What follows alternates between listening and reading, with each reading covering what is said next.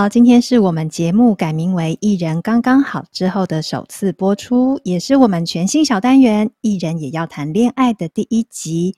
一人也要谈恋爱，由我依依和好友楠楠一起规划，不定期为大家透过戏剧、文学等不同作品来讨论现代人的感情观。希望大家继续收听、支持，也分享给您的朋友，大家一起来谈恋爱哟。好，那我们现在请楠楠跟大家打声招呼。哎，依依好，各位听众朋友，大家好，我是楠楠。Hello，楠楠。Hello. 好，楠楠前一阵子啊，对我做了一件事，然后呢，嗯、也就是开启我们这个节目的一个很重要的原因。楠楠就对我推坑了，她推荐我看一部日剧。叫做持续可能的恋爱，然后你就被推下去了。我被推下去，我就跌到坑里了，然后就很很努力的在里面这样爬来爬去，然后把那部戏看完了，这样子。嗯，还好只有十集。哦，对，还好只有十集，不然我眼睛要瞎了。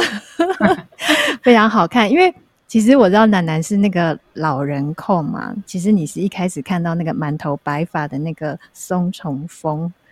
对，我是老人控，这个这等下可以聊到为什么我会变成老人控。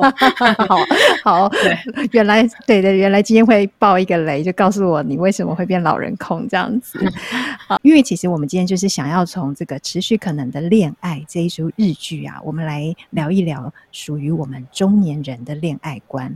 虽然这出戏里面的男女主角年龄还有还没有我们这么大啦，稍微差小一点点，但是。因为我们看了还蛮有感觉的，硬要把它拖过来说是我们中年人的这个爱情的问题，这样子，我们都有共鸣。嗯、对啊，我们很有共鸣啊，把他们拉过来一起这个时代这样。那对我们在聊之前，我想要跟楠楠还有我们的听众朋友分享一个数据，我之前看到的，就是我们的政府啊，其实每四到五年就会做一次那个十五到六十四岁的妇女。的生活状况调查，嗯、那有一个有一项这个调查很有趣，他就说有结婚或是再婚意愿的比例。这个调查呢，十五到二十四岁，他的意愿是最高的，就是他们是最想结婚的，有百分之六十八点六。然后再来就是，对，就是适婚年龄。对婚姻还很憧憬的，对对对，就是还有很多粉红色泡泡的时候哦。然后二十五到三十四岁是有百分之六十四点四，其实也是有超过六成。这个年龄真的是所谓的适婚年龄，大家很想结婚的那个时候。对，然后呢，再来就是三十五到四十四岁，我说瞬间降低不少，就变成了百分之二十九点四。哦，就是就是我们现在所在的阶段，是不是？对对对对对，然后再来，哎，没有没有，其实我们我们现在在的阶段，好，我要暴雷我们的年纪，反正就是我们现在这个年纪，不能像几岁吗？好啦好啦好啦，就是四十五到五十四岁，就掉到百分之八点三，个位数哦，刚刚都还有两位数哦。哦前面三十五到四十四岁，对，前面三十五到四十四还有将近三成哦。因为我我现在讲的数据是最近一个最近一次这个年度的调查，诶，这个是二零、哦、对二零一一九年的样子，还是二零一八年这样？但是他的四十五到五十四岁就只剩下百分之八点三，诶，是个位数。然后后面的年龄层就是、嗯、当然就是一路在降下去。哦，哦，但好像可以理解。对不对？对，对因为我，我觉得我们的心境好像也是如此。对，就是比方说看透了啊，然后死心啦，嗯、或者是说反正也不会想要生孩子啦之类的。因为有些人结婚可能是有一个呃成家，对育儿的一个需要嘛。那我们可能也就觉得，哎。没有这个必要，过了，过了这个阶段，对对对对对，也过了，然后所以就瞬间降下去。那因为你看啊，就是大家就是个随着年龄，而且这是女生哦，对于这个婚姻的意愿啊，它是一直在下降的。那我们就讲回到我们今天想要讲谈的这一出日剧，它其实里面就讲蛮多，到底要不要结婚，以及结婚。到底意义是什么？这件事情，我我想要首先先请楠楠先跟我们介绍微暴雷，微暴雷这个持续可能的恋爱在演什么，在讲什么？对对对对对对。好哦，我来那个跟大家那个微爆雷一下，这样子。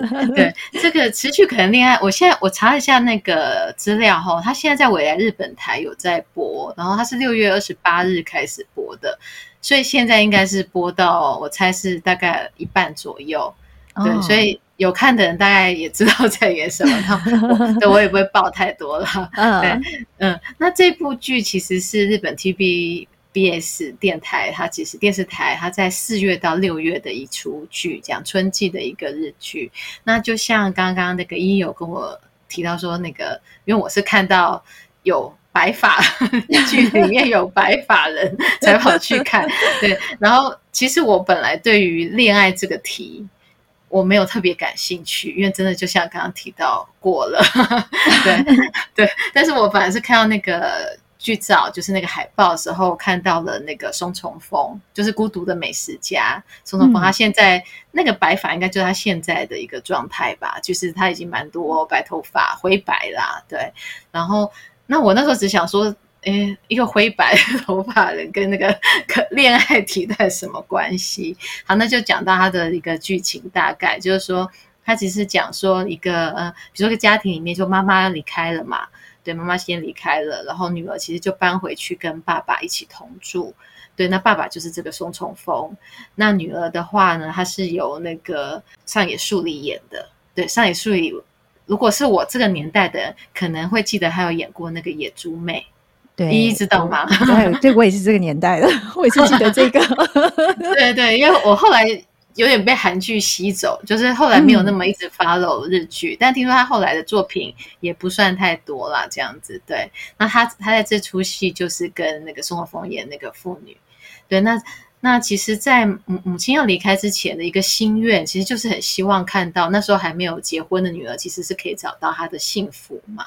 所以他的一个遗愿也有交代给先生，就说：“哎，你要守护我，或看到我女儿得到一个幸福。”所以爸爸就。爸爸就是擅作主张，帮自己跟女儿都报了婚活。对，那日本的婚活就是我们所谓的相亲，就是去找结识对象，那可能会是以一个结婚为目的之类的。对，所以父女俩就一起展开了他们的婚活行动。对，那那我觉得这部戏比较不一样，是跟因为其实以前有很多剧也提到，也是在谈婚活，那它的重点倒不是说。他们怎么透过这些婚活找去找对象？他反而探讨了很多现代人其实对于婚姻啊，要不要走进婚姻啊，或是关系啊，就是家人家人的关系等等，有蛮多的探讨的。那我自己觉得他很很不错的，现在所谓的人设 设定是很好的，是说爸爸松重丰演的是一个，他是一个字典学家。对，所以他常常在发掘，对，很特别的一个角的一个职业，所以他常常在发掘说，哎，有什么新的词汇，甚至是去帮一些词汇去下一个新的一个注解跟定义。所以这部戏啊，这边就为暴雷了，就是在最后一集，他其实会为结婚、婚姻这个字下一个他的一个定义，他的他的一个认为的一个定义，这样一个比较新的定义。对，那所以这个角色。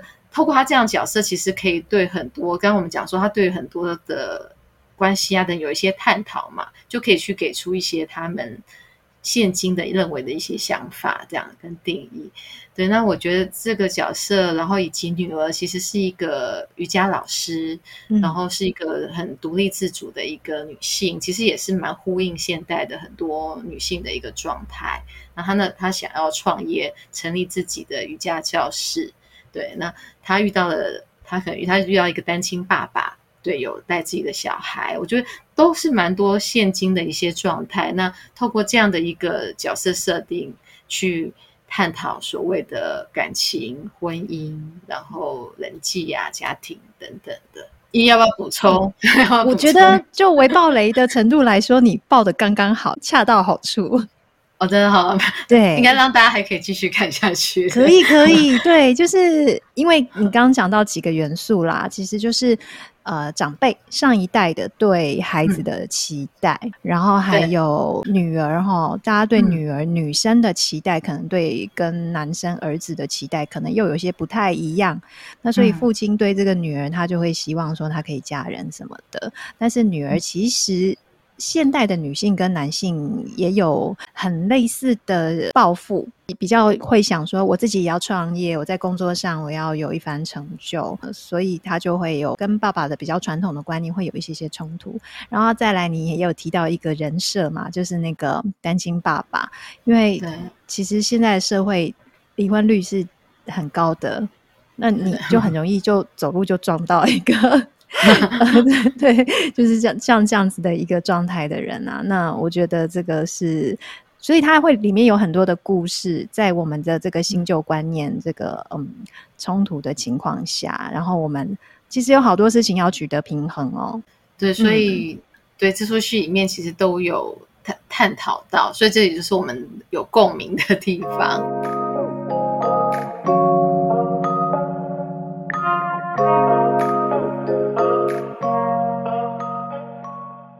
因为就像刚才奶奶有提到嘛，因为父母在妈妈还在的时候，以及后来父亲想要遵守妈妈的遗愿，就一直对于女儿的幸福或者是说婚嫁这件事情很在意。嗯、那有一次我看到一幕啦，诶，我也是要伪暴雷就对了，就是父亲对母亲的遗像，就是说对女儿来说，幸福到底是什么？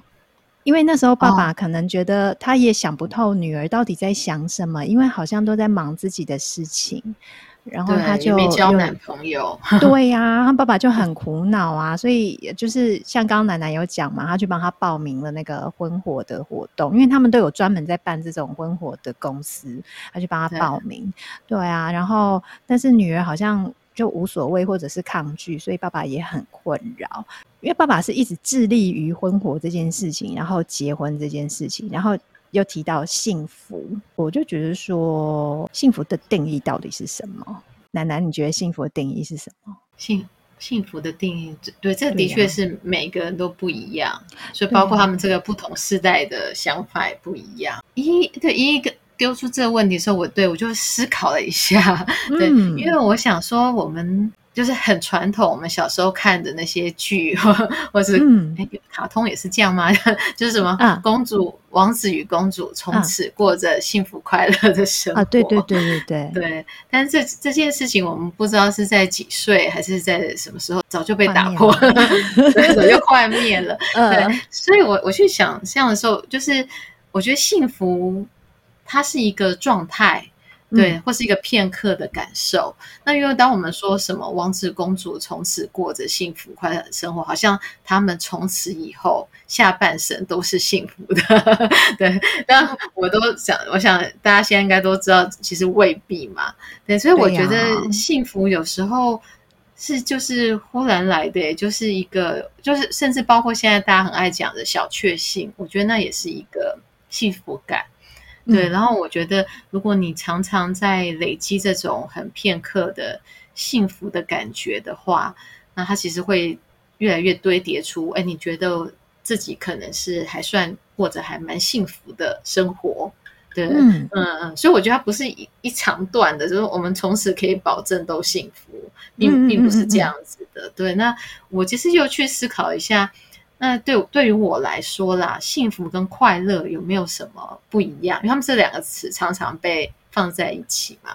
那我自己想想，我觉得幸福的时候，其实常常让我觉得很宁静，诶，对。但是我的内心又觉得很满足，对，有一种东西好像要满出来，可是我很平静。那我觉得快乐可能常常伴随，其实是可能是因为看到一些东西或什么很开心。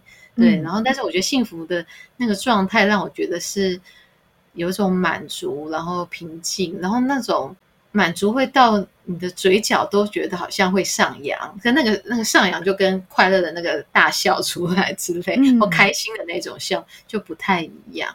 嗯、那我我举个例好了，就是因为我就是今年，我今年也是就是离开，就像跟一一样，我们变成自由工作者嘛。那我是在。农历年后，农历年后成为自由工作者，所以时间比较弹性跟自由。那时候其实就入春了，对不对？就到春天了，嗯、对。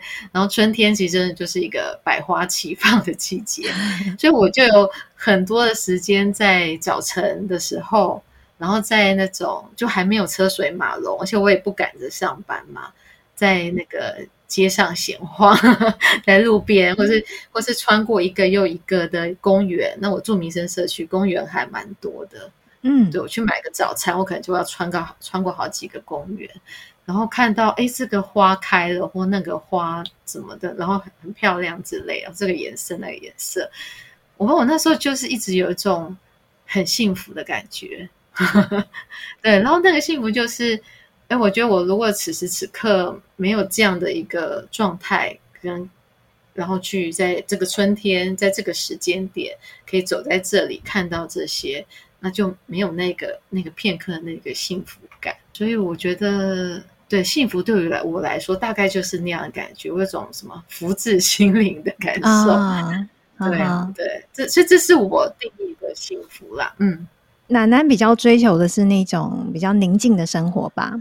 哦，对，还算喜欢。说相对于太热闹或者比较嘈杂一点的话，嗯、我可能是偏偏安静一些的。嗯嗯，所以听得出来，那种比较宁静的、比较稳定的状态，会让你感觉到幸福的时刻。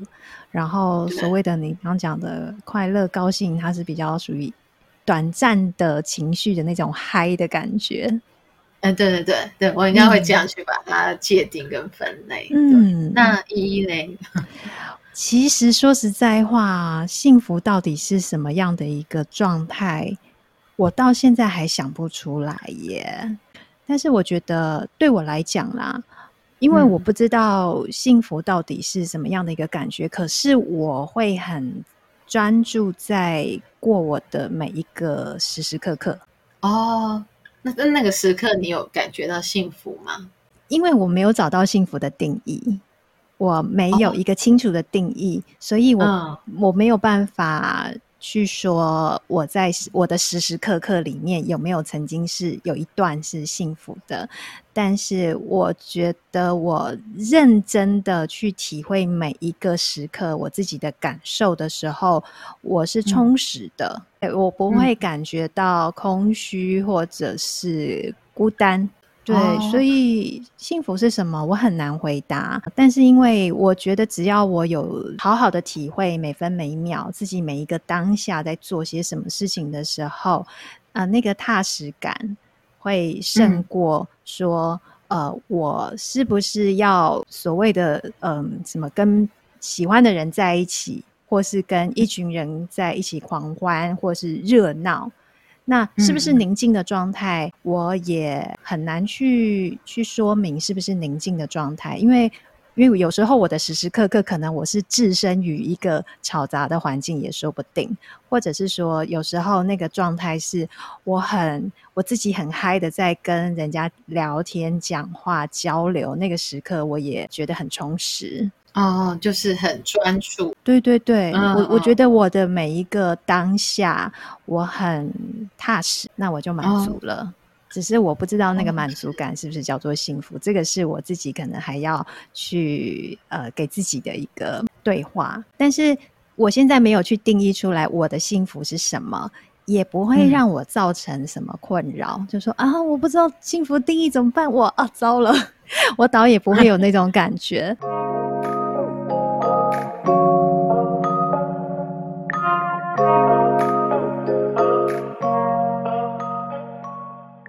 剧中的那个爸爸，他有跟女儿说，嗯、他觉得幸福就是要跟自己喜欢的人在一起。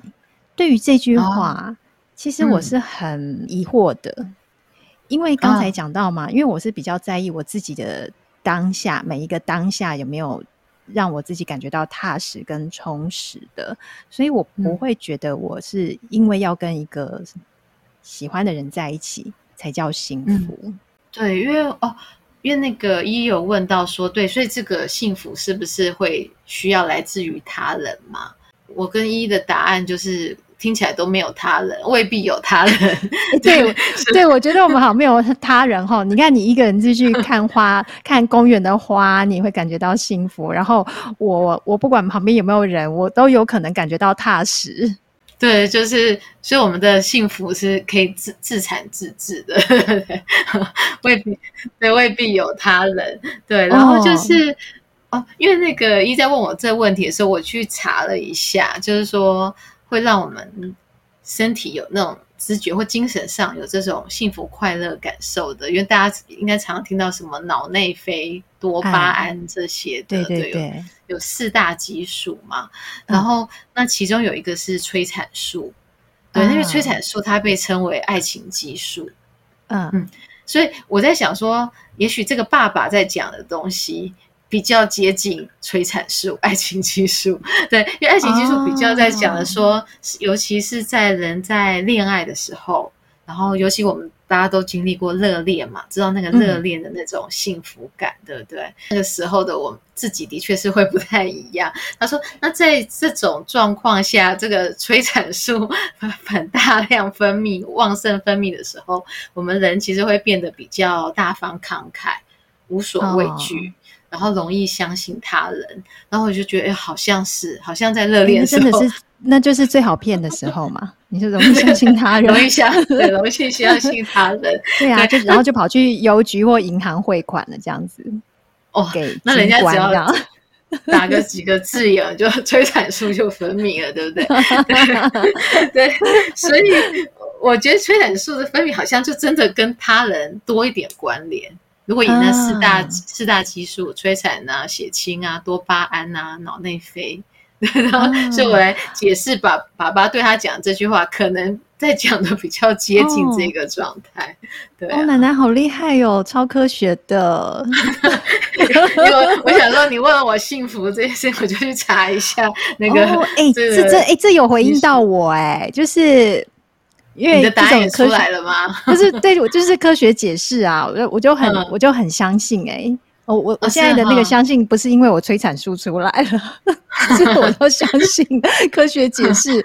然后其实那我也在想，因为刚才有四大四大激素嘛，就是有可能让我们有幸福感的，那我们是不是缺乏了催产素？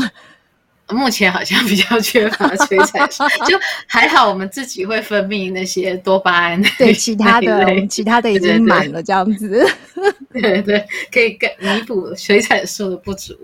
哦，好有趣哦，我喜欢这种科学解释，是哈、哦，所以所以有四大激素，所以大家只要其有其中几项。你就可以感受到幸福快乐，嗯、对，不见得要四大齐备。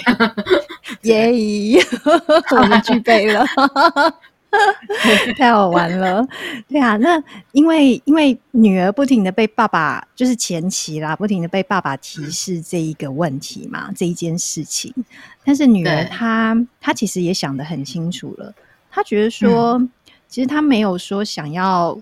跟一个人在一起，是因为她觉得他照把所有的精力用在照顾自己，然后完成自己的梦想已经不容易了。因为刚才楠楠有剧透的时候就有说，因为她想要创业嘛，其实创业是很辛苦的一条路，哦、嗯，就是方方面面自己来，嗯，那还蛮孤独的。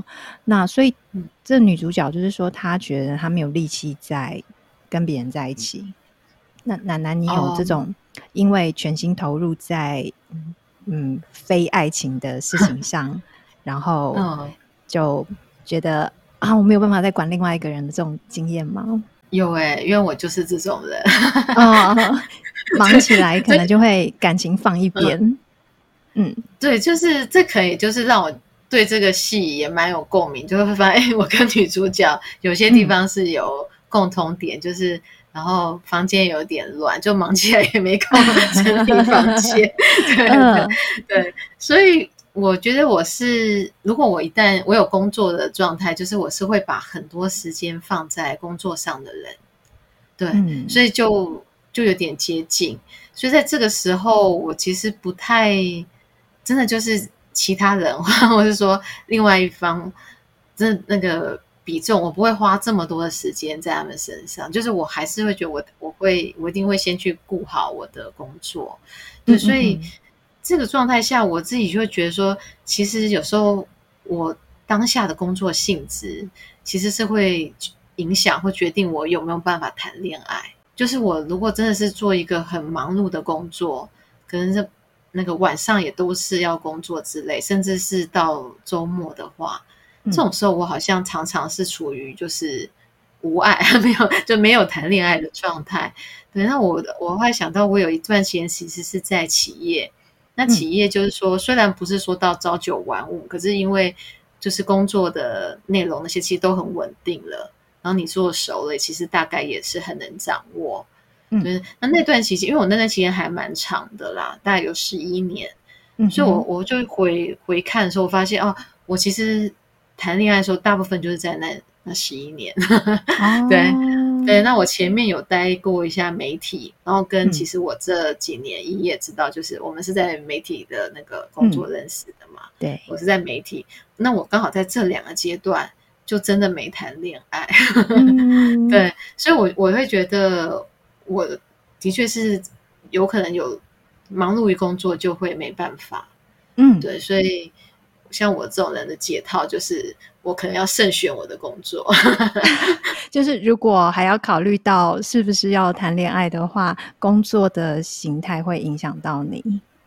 对，我可能就不能选这么忙碌的工作。嗯，欸、像我的话就跟你不太一样、欸，哎、哦，就不太一样。是就是虽然 虽然我也是工作忙起来，可能没办法顾到。旁边的人，可是我不忙的时候，好像也不太会想要花太多时间在另一个人身上。所以忙工作忙不忙都，我对我我会放那个注意力在另外一个人身上都会比较少。哦，哎，那这样一有想谈恋爱吗？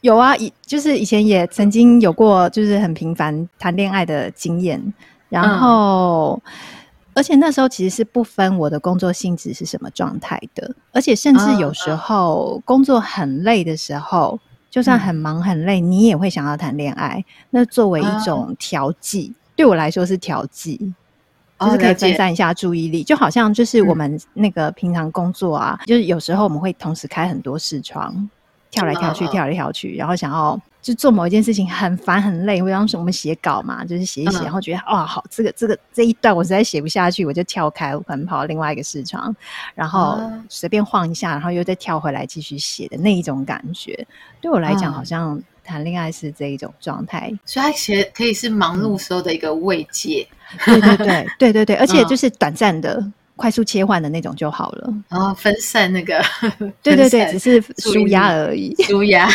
舒压，听起来 是舒压工具的意思。对对对，听起来这样好像对另外一个人就不是很公平，但是对我来讲，男友们会伤心，就 是舒压用的工具人，就是工具人。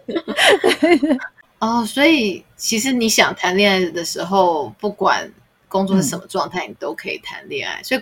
关键是你这个阶段或这个时候想不想谈，那有没有遇到合适的人？这样、呃、对对对，就有没有遇到让我觉得可以接受的人，嗯、让我觉得有兴趣、有好奇的人。嗯，嗯那一应该比较容易谈恋爱了。我我是 不知道，因为你知道切换的，但是你知道，因为随着年纪，嗯，就是那个可可以谈恋爱的那个状态是越来越少的。那个机会是越来越少的，oh, 就是这个是 现实问题，oh, 对现实问题。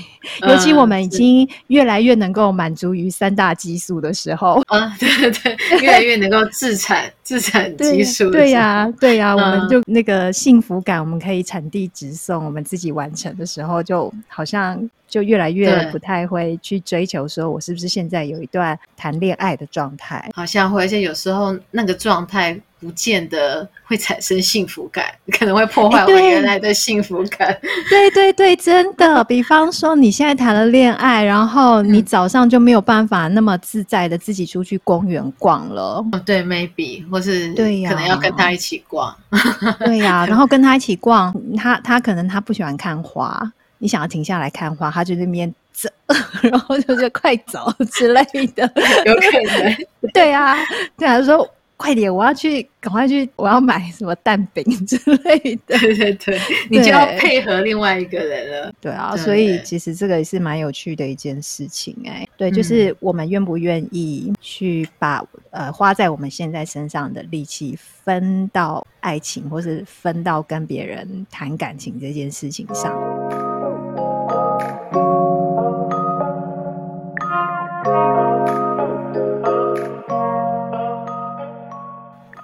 女主角她其实有被剧中有一个人算是她的一个顾问啊，问过她，就是她的创业的决心到底有多少？因为你真的要创业，你是没有私人时间的。那个私人时间就包括着她去跟所有人的人际关系的建立，还有谈恋爱，甚至结婚。然后其实，在那一个状态下。我们在剧中是有看到女主角，她是有一点动摇的嘛？嗯嗯，对啊，对，因为她那时候对有有对象了，对对，她那时候有对象，嗯、所以她那时候是有一点动摇的。嗯，那如果今天是你，你要创业，嗯、你会为了这、嗯、为了你那个对象，然后你就呃待在比较稳定的工作里，还是说啊，这创业真的是我的一个呃自我实现的一个很重要的事情，我就是要创业，嗯、然后就算跟他相处的时间变少，甚至可能就分手了，我也无所谓。我说要创业，我会拉他一起来协助我创业，一一举一举数得这样子。对对对、哦、对，所以我对，因为我觉得，就对我来讲，那个前提可能也还是在那个 moment、那个那个当下或那个状况的时候，我有没有。另外一个人，或是我有没有遇到另外一个人？嗯、就像女主角在那个时候，她也是因为去参加，哎，这应该不算爆了，因为这个剧已经开演了。嗯、哦，对，她就是已经演到可能这这个这个段落已经演到了这样子。对对对，他那个很早很前面很前面就发生了。对对对对对，然后但没看的人可能就爆一点雷。对，因为她也是在创业的那个讲座上。就是认识男主角嘛，就我们刚刚提到的单亲爸爸，对，就是我觉得如果那个状态下是没有出现其他人的话，我们可能就真的就是勇往直前的往创业的那个路上走。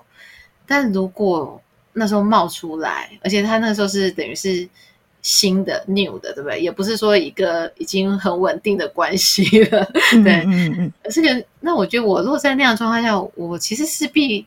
真的可能会会考虑到说那一段的那个维维系这样子，对啊，嗯，嗯，然后因为我我自己在看的时候，我觉得其实又是冒出了一个还蛮还蛮理想的一个人，还蛮不错的一个人，嗯、所以我觉得啊，如果我在这种状况下，那因为我我我们走到现在，其实有一个领悟，就是要要看到那种。很理想的人并不容易，啊、对，要遇到不能对，所以就是说，如果真的冒出那个人，我可能真的会是去考量有没有一个比较两全其美的一个方法。对，就是我其实也不想，嗯、不，并不想要失去那个人这样子。那依依嘞，如果依照依照我过往的经验，我就是常常会被人家说自私的那一种，被另外一半吗？对对对对对，我会被另外一半说自私的那一种，他们都会觉得说你好像不会花时间在我身上。其实我也对我来讲，我也没有说我不花时间在对方身上，因为我我的心里面会想到对方，我就觉得我有 花花时间在对方身上。然后，但是对方可能会就是每一个人呃或多或少都会希望是有行动表现的，嗯，但这一点如果我在。嗯，创业或者是说我的那个工作是非常忙碌的状态下，嗯。呃，我是嗯不会有那种什么具体行动，然后会跟对方一起，哦、就是有我们的私人时间会比较少，所以你就可能在那个时候冷落了对方。比平常更冷落，对对对对对，因为平常的话可能会用就是快速切换这样子，那那个时候的切换频率就会变低，嗯、然后可能就只有我心里面想一下，会想到这个人，嗯，就是但是那个是我自己知道啊，那对方不知道吗？对，那如果对方强烈表达的不满嘞，他强烈表达不满哦，我会不会改变哦？我觉得就是改变我也有限呐、啊。就没办法，哦、不然你要怎样？欸、但是如果、嗯、如果可能会失去这一段感情嘞，嗯，如果到最后真的是会因为这样失去的话，我觉得那也表示我们不合。对，因为我我是这样的人嘛。那我也不是说对方一定要来配合我，他可以不用配合我，他就去他就去发展他，他也去做他要做的事情就好了。嗯嗯，对，我也没有他说没有希望说他要呃停下来配合我或者陪在我旁边，不要。其实我我是一个还蛮怕旁边一直有一个人的。哦，对，了解。对对对，就是有人说要陪我干嘛，我会觉得哦，拜托可以不要吗？那一种，因为那个会让我有负担的感觉。嗯、所以。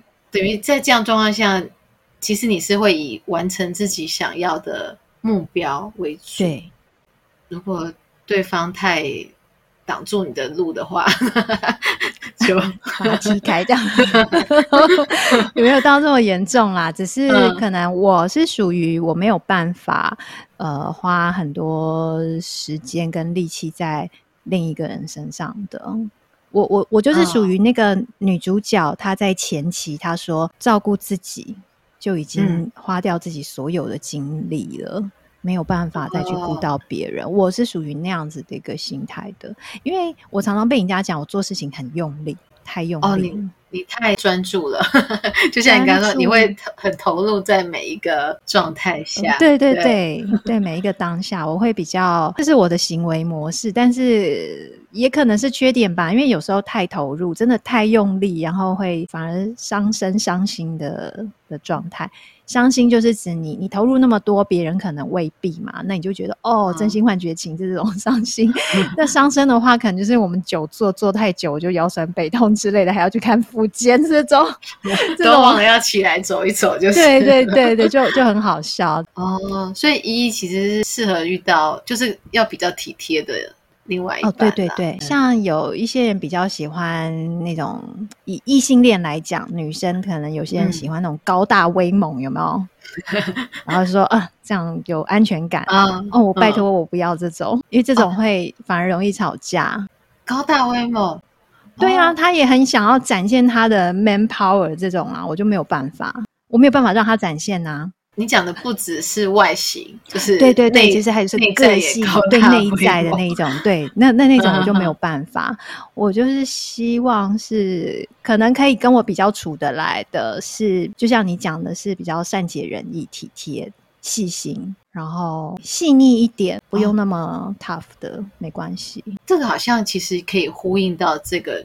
这部剧耶，这个剧情，嗯，就是对那个男去探讨说，对男女男女性，因为这个性别的角色扮演的这件事，嗯、就是这个时候好像一比较像是传统觉得的的男性的角色哦，对，对，对，对，你需你需要一个贤内助，可能是以以往都会觉得这个人是女生。但是其实现在已经无关乎性别了，这是对个性的问题了。对对对对，没错。呃，嗯、但是我也不不会说要要求那个人他要像贤内助，呃，传传统的贤内助就是说，呃，一直在家里帮你打理事情啊，然后打点好，啊、然后还等你回家什么的。那个对我来讲又很有压力。哦，太多了，对，太多了。我只会希望说，这个人能够理解我。嗯，能够支持你心理上的支持啊，对对对，这样就好了。嗯，嗯是。